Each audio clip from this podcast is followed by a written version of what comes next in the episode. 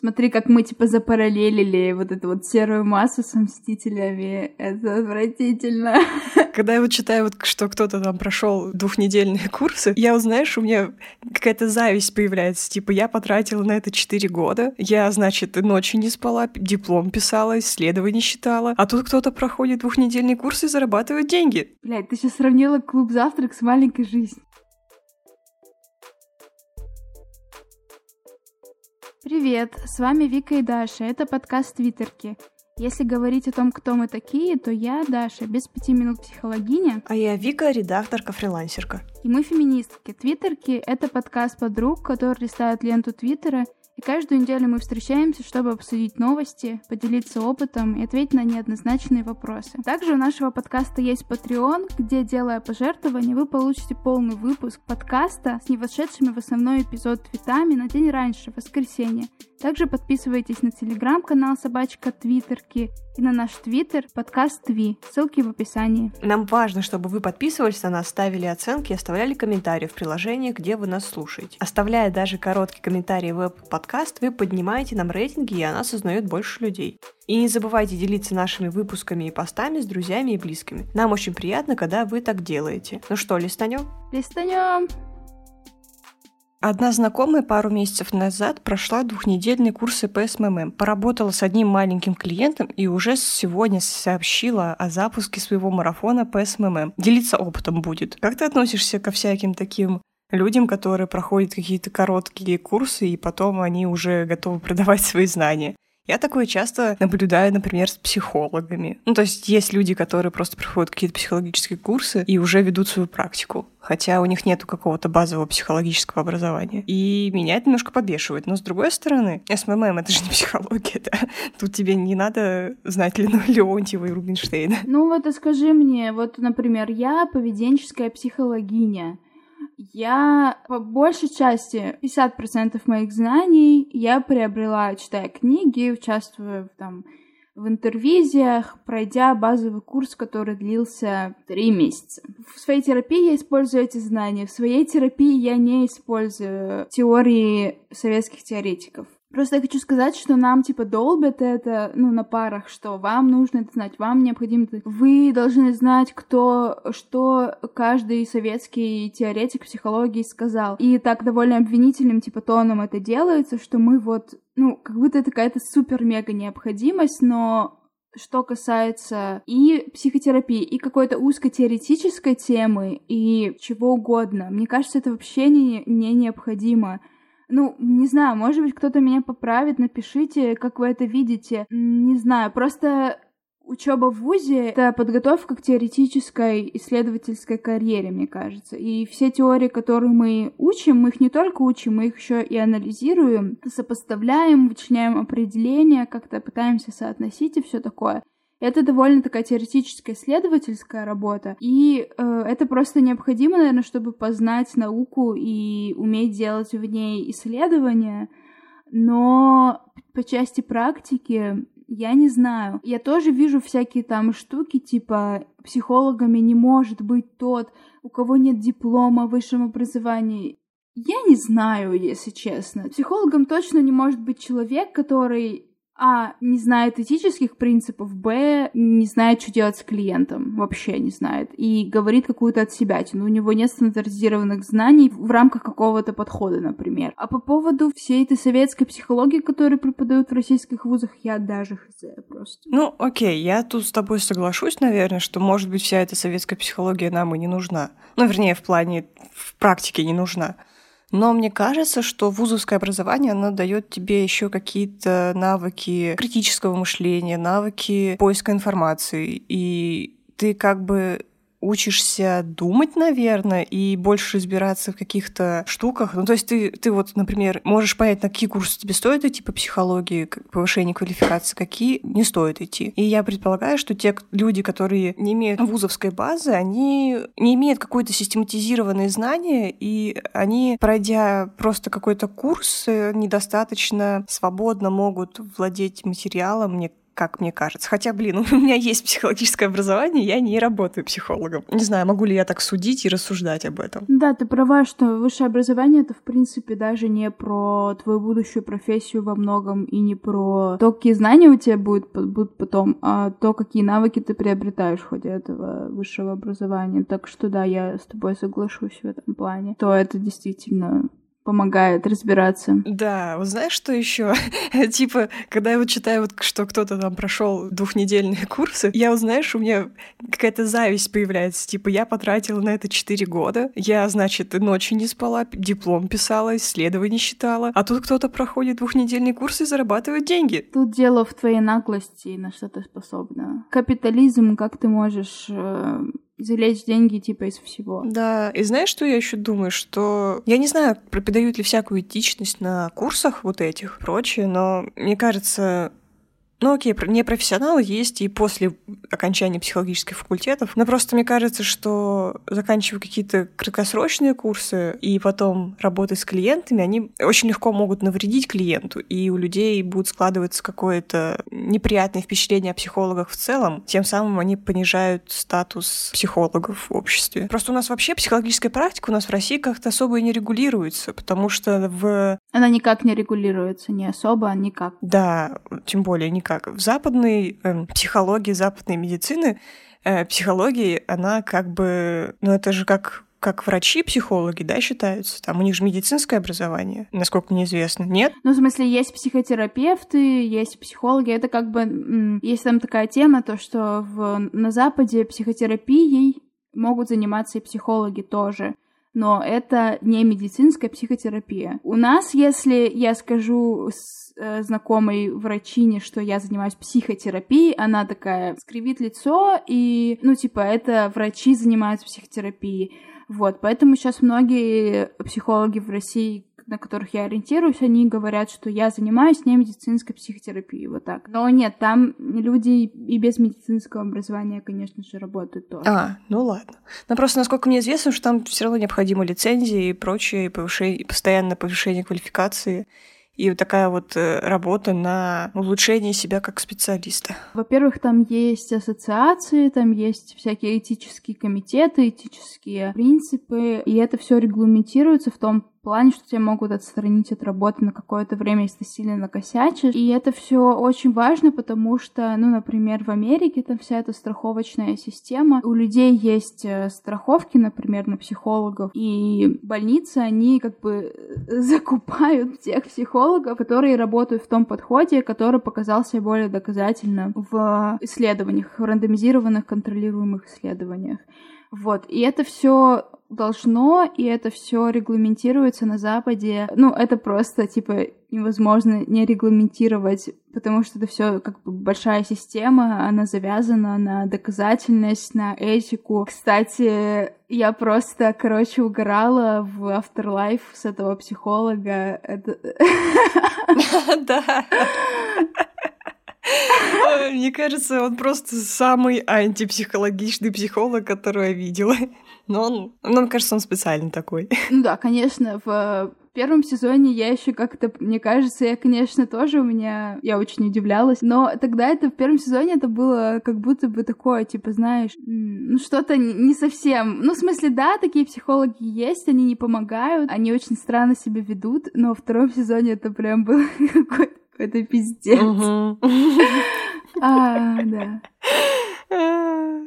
А ты, кстати, знала, что этот чувак играл в «Игре престолов»? Не, он отвратительно выглядит. Да, он там какого-то мага играл.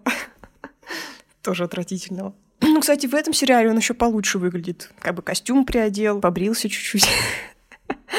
Блин, Afterlife — это шикарный сериал. Я, не знаю, давно такого не смотрела. Да, я вообще обожаю Рики Джервиса, который играет там главную роль, который написал и снял его, срежиссировал. Я очень люблю то, что он веган, я очень люблю всякую информацию о нем, то, что он атеист, то, что он борец за права животных, и то, что он уже с, 90... с 84 -го года встречается с одной и той же женщиной и Ой. с одной и той же женщиной, как-то сразу звучит, но вы поняли. И они не имеют детей, не хотят их заводить. Господи, почему он такой хороший? Я, кстати, о нем ничего не знала. Ну, я только сериал смотрела. Он автор э, каноничного офиса. А, это он, что ли, сделал офис? Ну, есть офис американский со Стивеном Карлом. Да. А, он другой офис Есть сделал? и британский, вот этот каноничный. То есть американский со Стивеном Карлом — это ремейк. А, а я только ремейк смотрела. Ну что ж, я могу посмотреть каноничный теперь. Но вообще он немного жесткий, и не все его работы мне нравятся, потому что он немного жестко шутит. Afterlife — это самая его последняя свежая работа. Вот, у него есть какой-то стендап э, «Человечество», что ли, называется. А, я на Netflix видела. Да, я его, по-моему, начинала смотреть, и мне было мерзко. Еще очень классный сериал его — это Дерек. Дерек — охуенный сериал. Ничего не буду про него говорить, но он просто, просто невероятный. Ну, я не патологоанатом, чтобы так глубоко интересоваться анатомией. Наши деды вообще слово клитор не знали, но ничего, в семьях по пять детей было, и соседки довольны. Так что не грузись и найди себе любимого человека. Поверь мне, последнее, что вы будете делать, искать клитор. Слушай, давай все таки мы обсудим клитор, как бы как-никак феминистский подкаст, надо говорить о женском. Когда ты узнала о существовании клитора? Понятия не имею. Но это, это точно было не тогда, когда я узнала, что такое секс. Довольно поздно. Ну, я не помню, когда. Мне кажется, когда я стала феминисткой, я уже знала, но я не помню, когда, не могу представить. А ты знала, как он на самом деле выглядит, а не вот эта вот маленькая фасолинка О, нет, снаружи? это, это я поздно довольно узнала. Я тоже. Я, может быть, об этом узнала, а когда я об этом узнала. Ну, наверное, когда тоже стала более активно изучать всякие вот эти феминистские штуки. И в каком году появилась 3D-модель клитора? Я типа не феминистская энциклопедия, не спрашивай меня. Простите, простите. Ну, короче, как появилась эта 3D-модель, и все узнали, как он выглядит на самом деле. Ну, знаешь, мне кажется, что про ножки клитора я что-то слышала еще в школе. Серьезно? Да, но я как бы не поняла вообще, что это, потому что мы с моей подружкой просто, ну, окей, все в школе, наверное, разговаривают об этом с своими друзьями, обсуждают секс и прочее, хотя у никого его никогда не было. Вот. И что-то мы листали какой-то паблик ВКонтакте, и там, короче, в, в картиночках было объяснены всякие штуки о сексе, и я уже потом, буквально, может быть, год-два назад узнала, что вот эта подборочка, которую мы смотрели, это какая-то феминистская штука переведенная. И типа нам очень повезло ее тогда найти, потому что там, оказывается, была норм информации. А, ну, там рассказывалось не только про клитор, но и про там, типа, растительность на теле, вот, вот про все такое. И я, я, я, короче, тогда вообще ничего не очень, вообще ничего не поняла, никак-то не восприняла. Но, возможно, уже тогда я чуть-чуть представляла, но я как бы, знаешь, это из памяти стерлась и осознала я только вот, не знаю, может быть, в 13-16 году, как это все выглядит и работает. А почему у мужчин такая проблема с клитором? А, Я погуглила, в 2009 году создали первый раз. В 2009? Ну, ну, не так давно. Совсем недавно. Почему у мужчин такая проблема с клитором? У них основная проблема то, что они не знают, что это и где это. Его же нельзя потерять, он же как бы, ну, его видно. А еще ты знаешь, где он находится. Ну, типа, Ну, конечно, я знаю. я не знаю, почему у них такая большая проблема. Потому что они сфокусированы только на себе, Даш. Вот почему. Ну да. Ну, ты имеешь в виду проблема с тем, что его найти, или что ты имеешь в виду под проблемой? Почему мужчины так не интересуются женской сексуальностью? Почему они не могут просто, блин, загуглить и посмотреть, как это все работает? Это же дело пяти минут, а девушке будет приятно. Ну, потому что у них есть э, очень большой культурный опыт, что это все работает пенетрацией, и плюс еще есть девушки, которые симулируют, и есть порно и все такое, и то есть есть подкрепление вот этих бездумных тыканий просто человека. Это даже довольно, довольно такая комплексная система, да. А, неведение.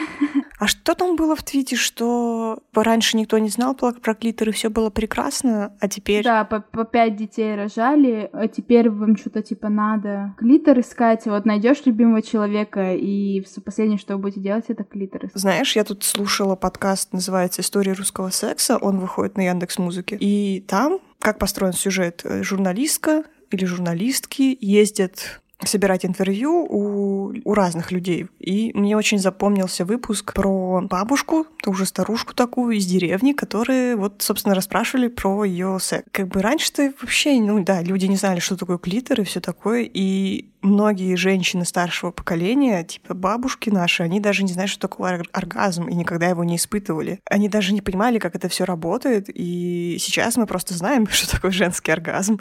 И поэтому ну, во-первых, женщины стали заботиться о себе и своем удовольствии, и поэтому это стало так обсуждаемо. А раньше женщины просто делали это, потому что мужчины хотели, и они сами, в принципе, не всегда это желали. Да, кстати, послушайте историю русского секса, очень классный, классная журналистская работа. Там еще очень понравился мне материал про... Ну, у нас же была статья за мужеложество, вот, и там брали интервью одного мужчины, который посидел по этой статье. Он сейчас живет в Мюнхене, по-моему, или в Берлине. Ну, блин, а кто-то говорит, что патриархата не существует. Просто посмотрите вокруг. Кошмар. Такие просто вещи, они немножко, типа, отсылают к тому, что сейчас мы живем не так плохо. По крайней мере, мы, мы в Сибири. И у нас есть оргазм.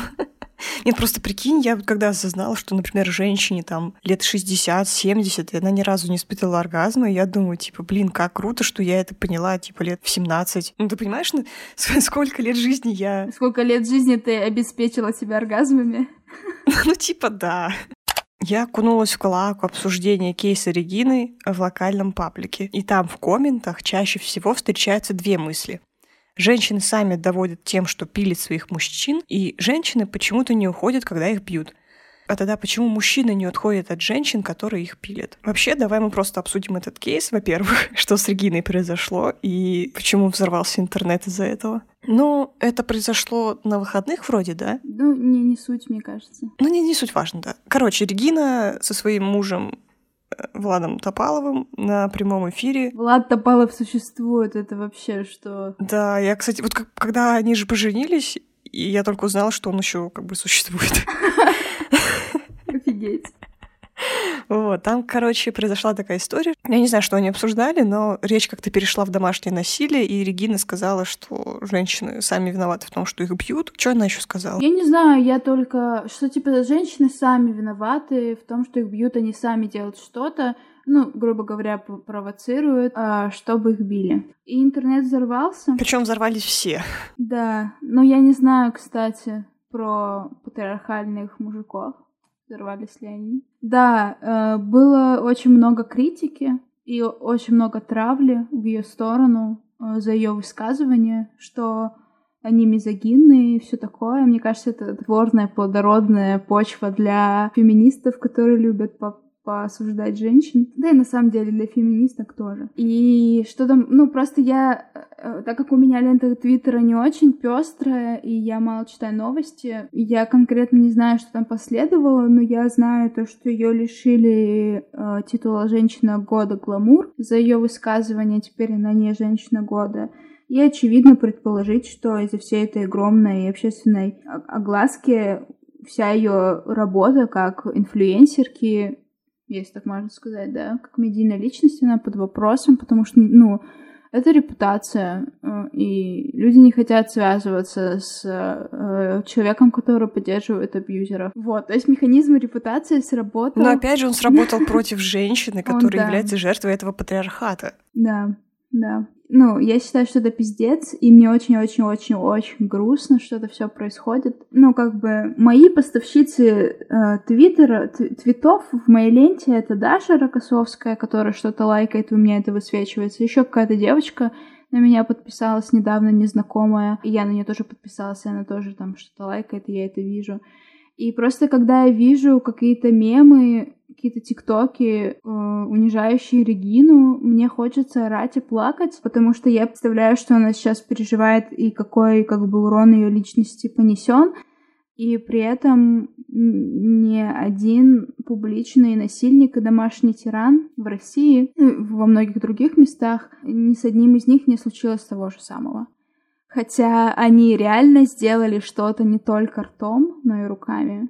Да. Знаешь, мне кажется, что этот кейс с Региной, он, он очень непростой, потому что, с одной стороны, она поддержала абьюзеров и оправдывает домашнее насилие, которое происходит. Но с другой стороны, все, что на нее обрушилось, это, конечно, кошмар. И ты как бы и не знаешь. С одной стороны, я не поддерживаю ее высказывания, но с другой стороны, я солидарна с ней как женщина, потому что стоит женщине просто как-то ошибиться, неважно каким образом, просто сказать что-то не так, как сразу же ее лишат премии «Гламур», хотя у меня к премии «Гламур» тоже, знаете ли... Куча вопросов. Почему вообще, да, зачем они дали ей премию, хотя они знали, что у Регины-то, ну, все знали, наверное, что у нее такие же взгляды были и до получения премии, и до вот этого эфира. Во всяком случае, насколько мне было известно, она все-таки не была феминисткой и как бы поддерживала все эти патриархальные мизогинные взгляды. И лишать ее премии, ну, наверное, это жест, но тоже мне немножко непонятен, наверное. То есть я, я, в общем, не поддерживаю журнал «Гламур», потому что мне непонятна их логика. Ну, типа, как они выбирают кандидаток. Они просто встроились в контекст вот этой травли и этого глобального да, да. всеобщего обсужд... осуждения и такие,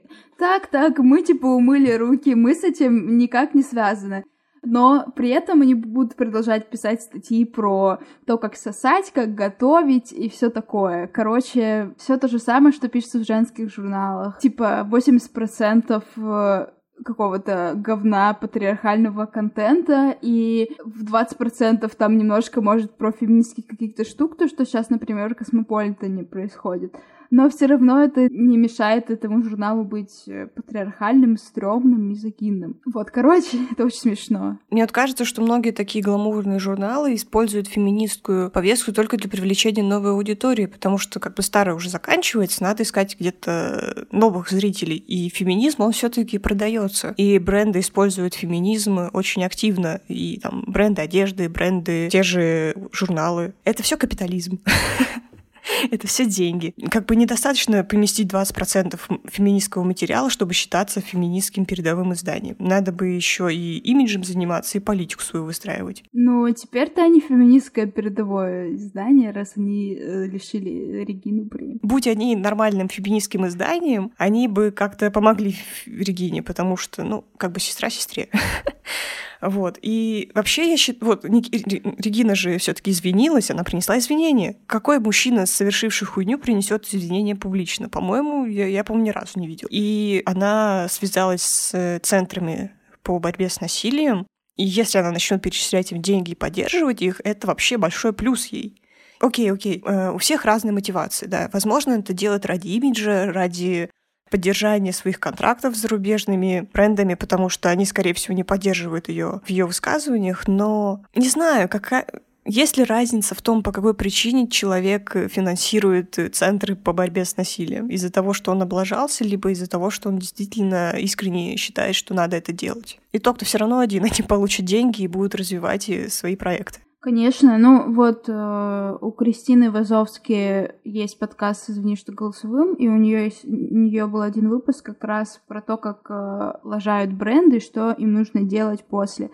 Так как Регина это тоже какой-то личный бренд, она сделала как бы все правильно. Она, ну, в смысле, кроме того, что она сказала хуйню, она потом извинилась и ну, она пока не подкрепила делом, но посмотрим. Ну, мне кажется, у нее просто нет другого выхода. Мне кажется, что нам нужно смотреть немного в другую сторону. Нам нужно лишать титулов, лишать работы, лишать любой репутации э, людей, которые реально совершали преступления.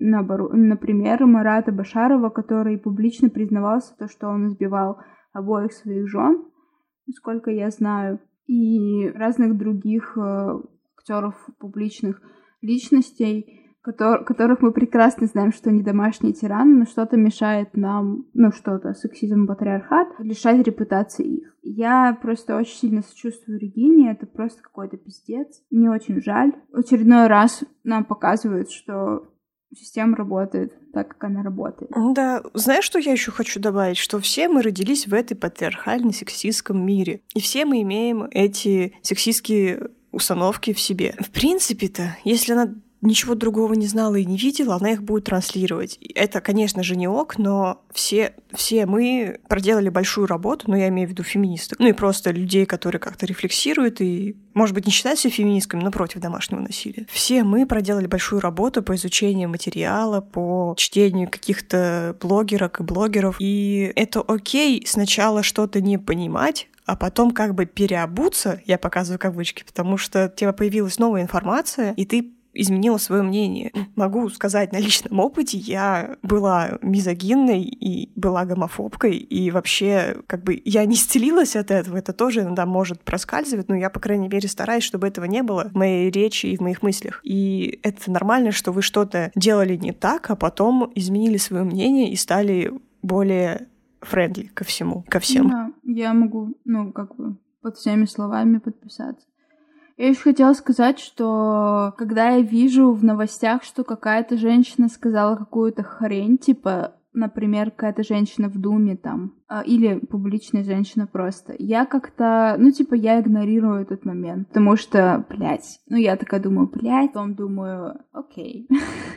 Ну, типа, она, ну, она в том же положении, что и я нахожусь. У нее просто цветет пышным цветом ее внутренняя мизогиния, и это, ну, это происходит. Ничего хорошего в этом нет, но это происходит. И, но когда появляются какие-то новости, например, то, что спортсмен предложил в самолете, подкатил к девушке, она ему отказала, и он ее ударил. Вот это вызывает у меня реакцию.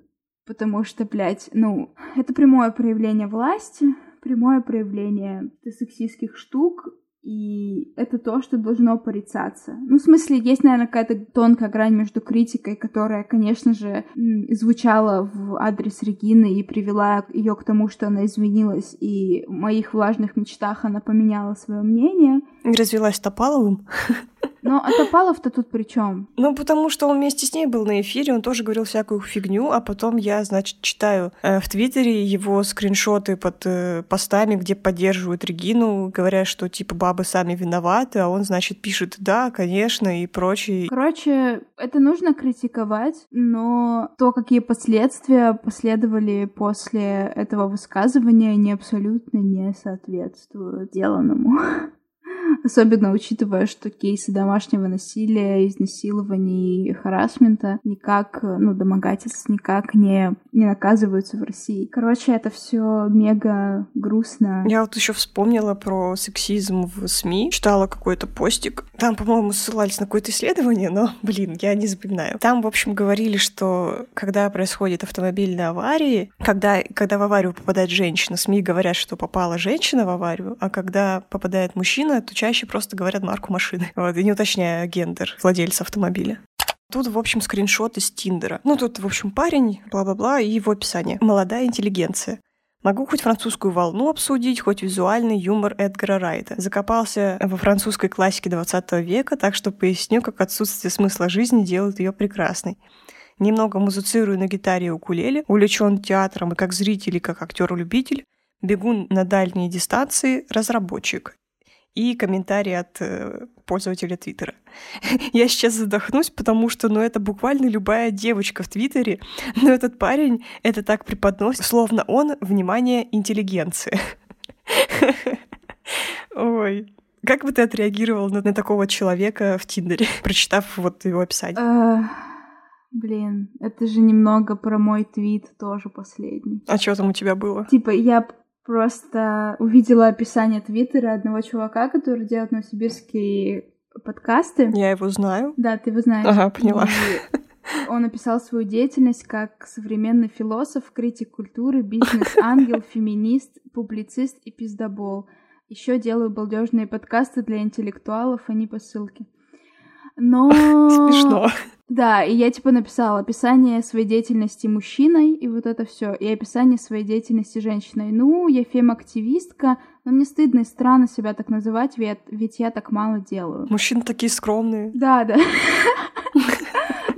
Ну, смысле, если бы я увидела такое описание в... То, что ты, ты прочитала. Если бы я увидела такое описание в Тиндере, я бы... Первая моя мысль была бы в том, что это супер странно, это как-то выебисто. А вторая моя мысль, наверное, была бы, если бы он был бы красивый, и если бы он бы мне понравился, то я бы, может быть, его и свайпнула потому что, насколько я знаю, правило Тиндера таково, что свайпать нужно только тех, кто, кого есть описание.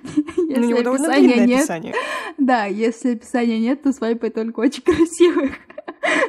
Нет, ну слушай, с одной стороны, он как бы упомянул э, французскую новую волну. А, да, как да, бы так-то он типа интересный, скорее всего, и все такое. Наверное, да, тут физ же он про то, как ты преподносишь это все то, что ты кичишься чем-то или нет, и все такое. Ты можешь... Хотя, знаешь, вот представь себе, если бы он просто перечислил свои интересы последовательно через запятую, это тоже было бы супер странно. Ну, то есть, но мне кажется, тут еще играет то, что у нас есть, ну, у меня лично есть какая-то типа тема о том, что я последняя буква в алфавите и все такое, что типа про себя лучше как-то не рассказывать и не хвалиться. И это, это странно. Я, я просто тут открыла тред, читаю. читаю. Э, Причем, ну, это не такое уж плохое био, но вот оно так написано, что хочется ему врезать в переулке, отобрать телефон и очки. Телефон очки.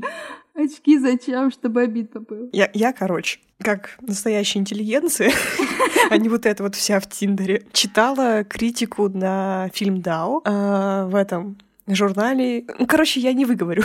А, вот. И там была цитата про то, что этот фильм очень хвалит российская медийная интеллигенция, и там типа Быков был перечислен, еще какие-то известные литературные и не только литературные чуваки.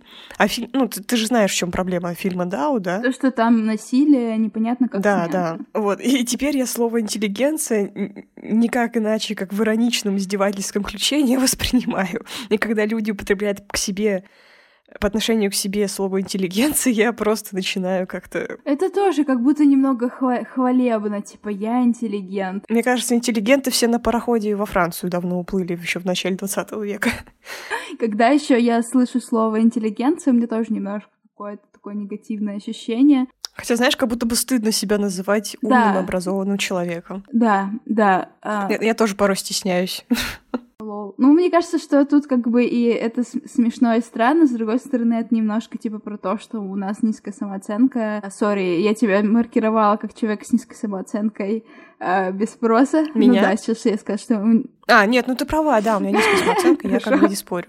Хорошо, я не ошиблась. Ну, типа, что мы просто стесняемся говорить о том, собственно, чего мы достигли и кем мы являемся.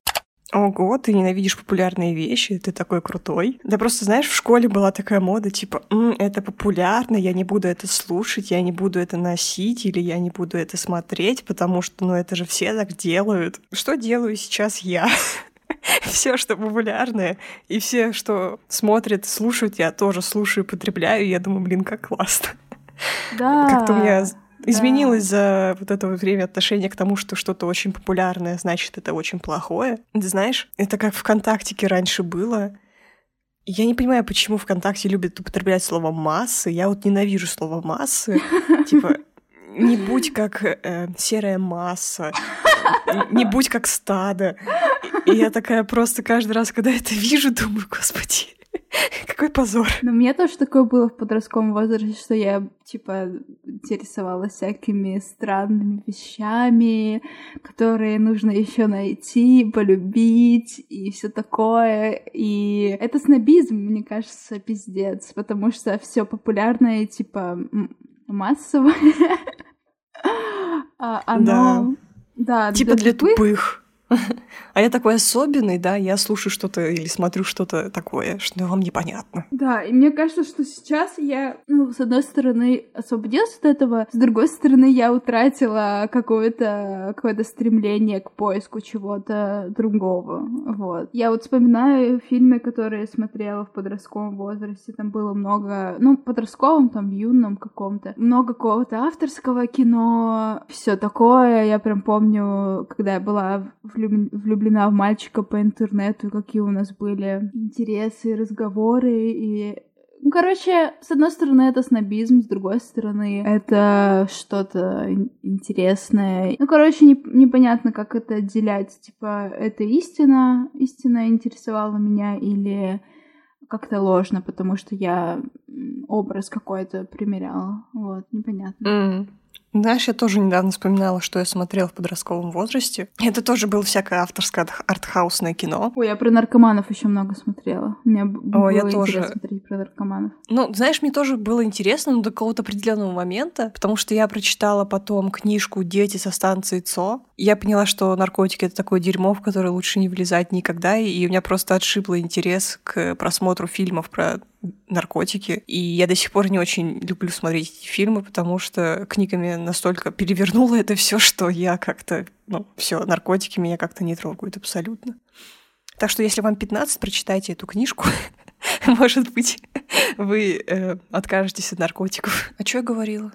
А, ну вот, смотрела странные всякие фильмы, и сейчас я их пересматриваю время от времени. Вот вчера смотрела «Клуб завтрак», и я понимаю, что это были тоже популярные фильмы у подростков, но они были популярны типа 80-х. Я вот думаю, как я выросла нормальным ребенком, смотря вот это все. Э, то, что ты смотришь, же не обязательно как-то коренным образом на тебя влияет. Ну да, просто я так думаю, это же странно, наверное, что типа вот мне там 16-15 лет, мои одноклассники там ходят на «Мстителей», на всякое такое кино, а я дома смотрю свои артхаусы. Ну, ты выросла не совсем нормальным человеком, ребенком. Спасибо, Даш. А, ну, в смысле, ты... Поддержала. Ты выросла не единицей в этой серой массе.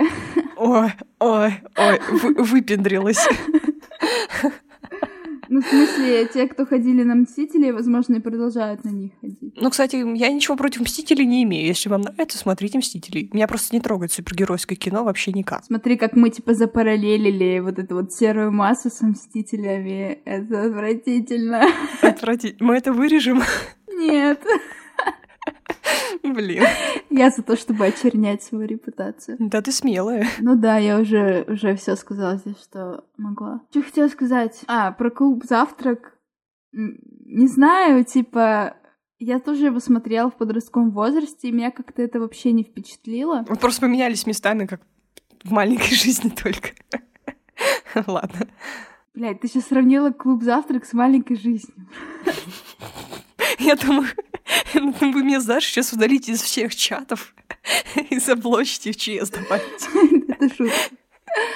А, слушал какой-то выпуск Blitz and Chips, и там было то ли про подростковые сериалы, то ли про... Про Sex Education там было. Да, про Sex Education. И они говорили, что «Клуб завтрак», типа, хорош тем, что это был, типа, первый фильм про подростков вообще. А помимо этого там, как бы, ничего, как бы, особенного нет. И я подумала, блин, ну, Потому что «Клуб завтрака» — это культовое кино, и я когда его посмотрела и ничего не поняла, в чем что в нем классного, я думала, что я как-то, типа, какая-то непонимающая, и это плохо. Типа, я, ну, не поняла, что в нем такого.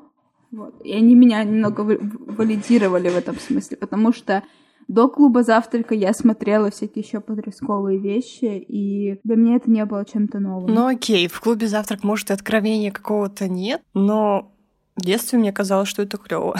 ну, типа, они такие все а, средние... Ну, то есть, я не знаю, как это в других школах, ну, вернее, правда ли это в американских школах или нет, что там есть вот такие разные иерархии, прослойки. И они взяли по одному представителю из каждой группы и как-то соединили их в одном месте и попытались повзаимодействовать и посмотреть вообще, кто они, как они. Окей, окей, ладно, все, я поняла тебя.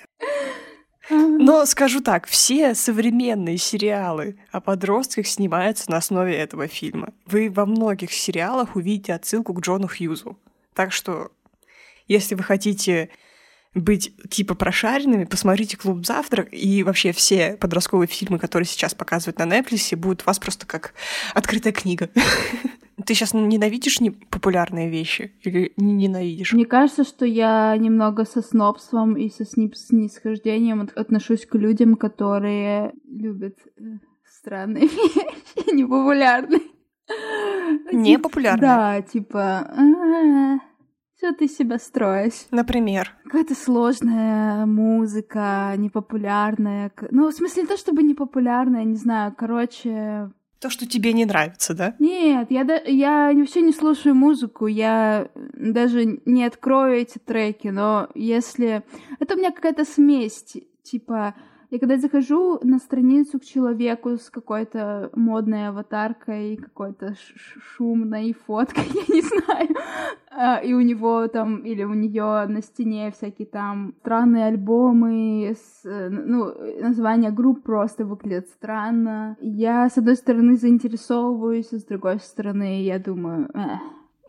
Я когда такое вижу, думаю, я, наверное, это не смогу понять, и не закрываю и не слушаю. Да, да, да. Но знаешь, это хороший поинт в том плане, что ты просто, ну, отсекаешь какую-то часть контента, которая... Ну, весь контент невозможно послушать и посмотреть, и прочитать. Все нормально. Типа перечислены качества, и надо оценить себя по этим качествам 10 из 10 или там 5 из 10. Хочешь, сделаем? Давай. Конфликтность. Тебя сколько? А из десяти? Да, из десяти. Не знаю. Мне кажется, в разных планах по-разному, но мне кажется, я не конфликтная. Типа пять из десяти. Ого. Слишком много, думаешь? Не, ну пять нормально. Не-не, нормально. Я просто про себя пыталась думать. Ой, ты вообще не конфликтная. Ну да, я думала, типа, может, на двоечку. Ну, знаешь, я конфликтная, когда злюсь. Я вот тут недавно взорвалась. Ну, неважно. Ладно, вспыльчивость. Я могу вспылить. Угу. На сколько? На семь, на шесть из десяти. Не знаю, не знаю. Угу. Ну, я, может быть, на троечку, наверное. У меня было такое, что я ударяла человека, который меня бесит. Пипец, Даш. Да. Хорошо, что мы по скайпу записываемся, а то ты меня на маленькой жизни просто бы сбила.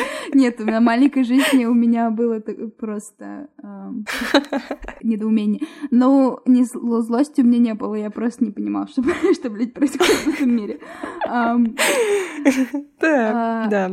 Но это было всего типа пару раз в моей жизни, так что меня нужно очень сильно записать. Хотя, знаешь, у меня тоже было ощущение, что я хочу кого-то ударить, но я никогда никого не била. У меня вот появилось такое совсем недавно, и это было вообще очень сложное для меня время, и я впервые для себя осознала, что я хочу ударить человека. И мне было так противно и мерзко от себя, потому что ну, пиздец. У меня просто никогда таких мыслей не возникало, а тут, видимо, меня настолько вообще жизнь попереебала, что я уже хотела... Ну, проявлять э, агрессивность — это нормально, и думать о том, что ты хочешь что-то сделать, это не значит, что ты это делаешь или сделаешь. Ну да, да. Правда, в моем случае я это делаю. Ну, просто для меня это было открытием, потому что, ну, я обычно так не думаю и не делаю. Хорошо, склонность к депрессии. Склонность к депрессии. Это очень очень непонятный пункт, потому что непонятно, что подразумевает... Ну да, да, депрессия это все таки как диагноз считается, да? Да. Окей, у меня была депрессия один раз в жизни. ну, диагностированная вот так. Так что, не знаю. Может быть, тут имеется в виду просто какая-то апатия или грусть, или... Да, типа склонность загрустить, загасить. Да. 10 из 10. Не знаю, тоже, наверное, 6 из 10. Ага. Чувство юмора, Даш, сколько у тебя? Это, это вопрос, которого нужно все оценивать, я не готова. Не знаю, у меня не очень чувство юмора. Точно не. Ну, неправда. Восьмерка уж точно. Да ну. Ну, правда. Я тоже на шестерку, наверное, отметила. Нашла себе комфортное число. Ладно, у меня 11 из 10. Вот так вот. Я согласна. Спасибо. Самооценка. Самооценка. У меня очень нестабильная, но... Ну, у меня тоже. Я на 7 из 10 отмечу. Ну, я тоже, наверное, на 7 из 10. А, ревность. Ну, наверное, 5. Ну, у меня тоже где-то 5. Я, я бы не сказала, что я слишком ревнивая, но иногда чувствую ревность. Ну да, я тоже иногда чувствую. Что, на этой оптимистической ноте будем заканчивать? Да, давай. Да, мы сегодня пообсуждали всякое, и мы будем рады, если вы будете нас слушать ставить нам оценки и писать комментарии. Я тут э, установила себе кастбокс на свой новенький телефон и обнаружила, что у нас нет ни одного комментария, и это странно. Напиши сама. Вот. И присылайте нам твиты, которые вы считаете было бы интересно обсудить. Да. Спасибо, что послушали. Всем пока. До следующей недели. Пока.